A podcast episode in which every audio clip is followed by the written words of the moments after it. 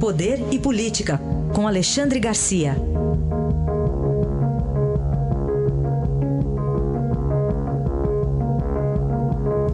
Alexandre, bom dia. Bom dia, Raíssa. Bem, lá na China, o presidente Temer, nessas últimas horas, teve que falar sobre o teste nuclear da Coreia do Norte, defendeu o desarmamento, mas uh, pelo menos na economia, acho que ele está satisfeito um pouquinho mais, né? Pois é, está lá na reunião dos BRICS, né? Brasil, eh, Rússia, Índia, China e, e, África do Sul, seguindo a ordem do, da sigla, e recebendo boas notícias da economia brasileira, embora más notícias ali do vizinho norte-coreano, né? Que desequilibrou um pouco a balança de ameaças do mundo, né? Porque, na verdade, é uma balança de ameaça.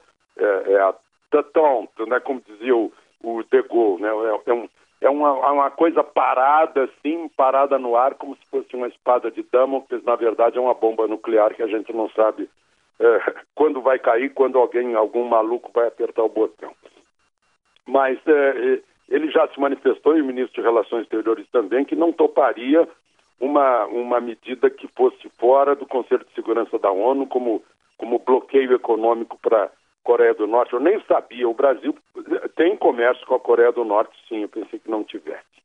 Mas eh, na sexta-feira eu estava almoçando com o ministro da Fazenda e ele toda hora recebia notícias que o presidente Temer também estava recebendo da economia brasileira. Né? O desemprego em queda constante desde abril, a indústria recriando postos de trabalho, a Bovespa batendo recorde histórico, o dólar estável para baixo, a inflação abaixo da meta, balança comercial espetacular, Selic com previsão de 7% uh, eh, em dezembro. Mas aí né, falávamos sobre populismo versus reformismo. Esse é, esse é o obstáculo. Né? O populismo que afundou o país né, uh, e que agora tem uma elite federal, sindicato de elite federal, que são os, os que têm melhores aposentadorias, vão ser os mais atingidos, contra a reforma da Previdência e os chamados movimentos sociais, por ideologia, também contra a reforma da Previdência, apostando aí no, no quanto pior, melhor, né? No, aquela coisa assim de no, nos engana que a gente gosta por causa da fé, da ideologia, e aí a economia está dando bons sinais de novo, e vamos saber se de novo a gente vai, numa atitude masoquista, puxar tudo para baixo, como aconteceu em maio. É, isso aí tem que esperar para conferir diante do passado, né, Alexandre? É. O, uh, e essa história envolvendo Lúcio Funaro, né, operador de propinas, assim chamado, e o presidente Temer, hein? Pois é, agora aparece essa história aí, foi apresentado no aeroporto, voou, não voou no mesmo avião, quando Temer era vice-presidente. Lúcio Funaro já tinha passado naquele momento uh, um, um, uma folha corrida, digamos assim, Hoje ele virou herói daqueles que rezam pelas flechas de Janot. E, e, o Palácio do Planalto até fez uma nota, uma nota meio, eh, meio errada, eu acho. Né?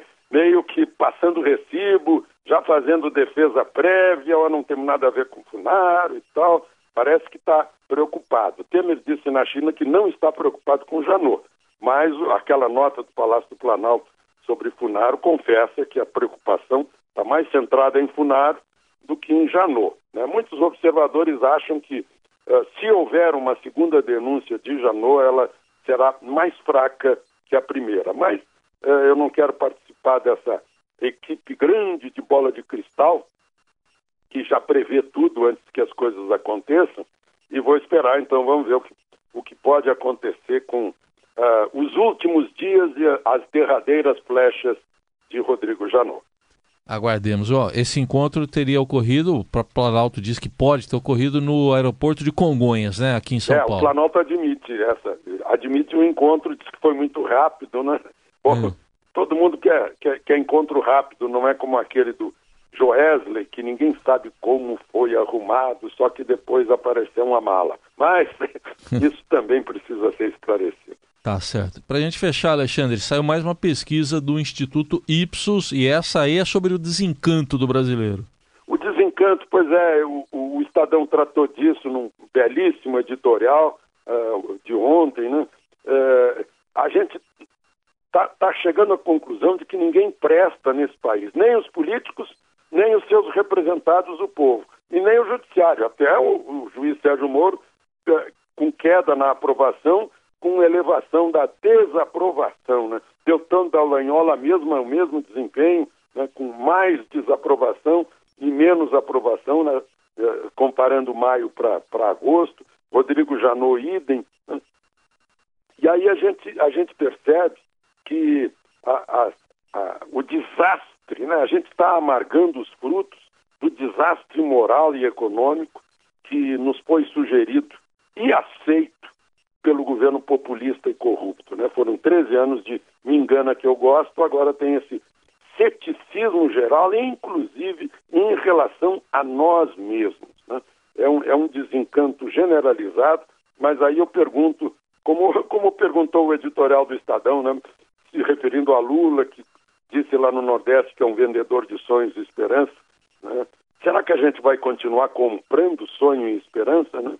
Uh, se a gente repetir essas atitudes na, na eleição de 2018, uh, não, não vai ter como a gente sair desse lamaçal em que nos encontramos.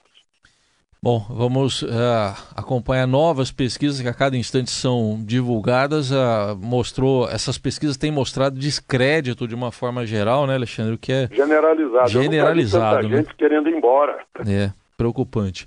É. Aí está a análise de Alexandre Garcia, que volta amanhã aqui ao Jornal Eldorado. Obrigado, até amanhã, Alexandre. Até amanhã.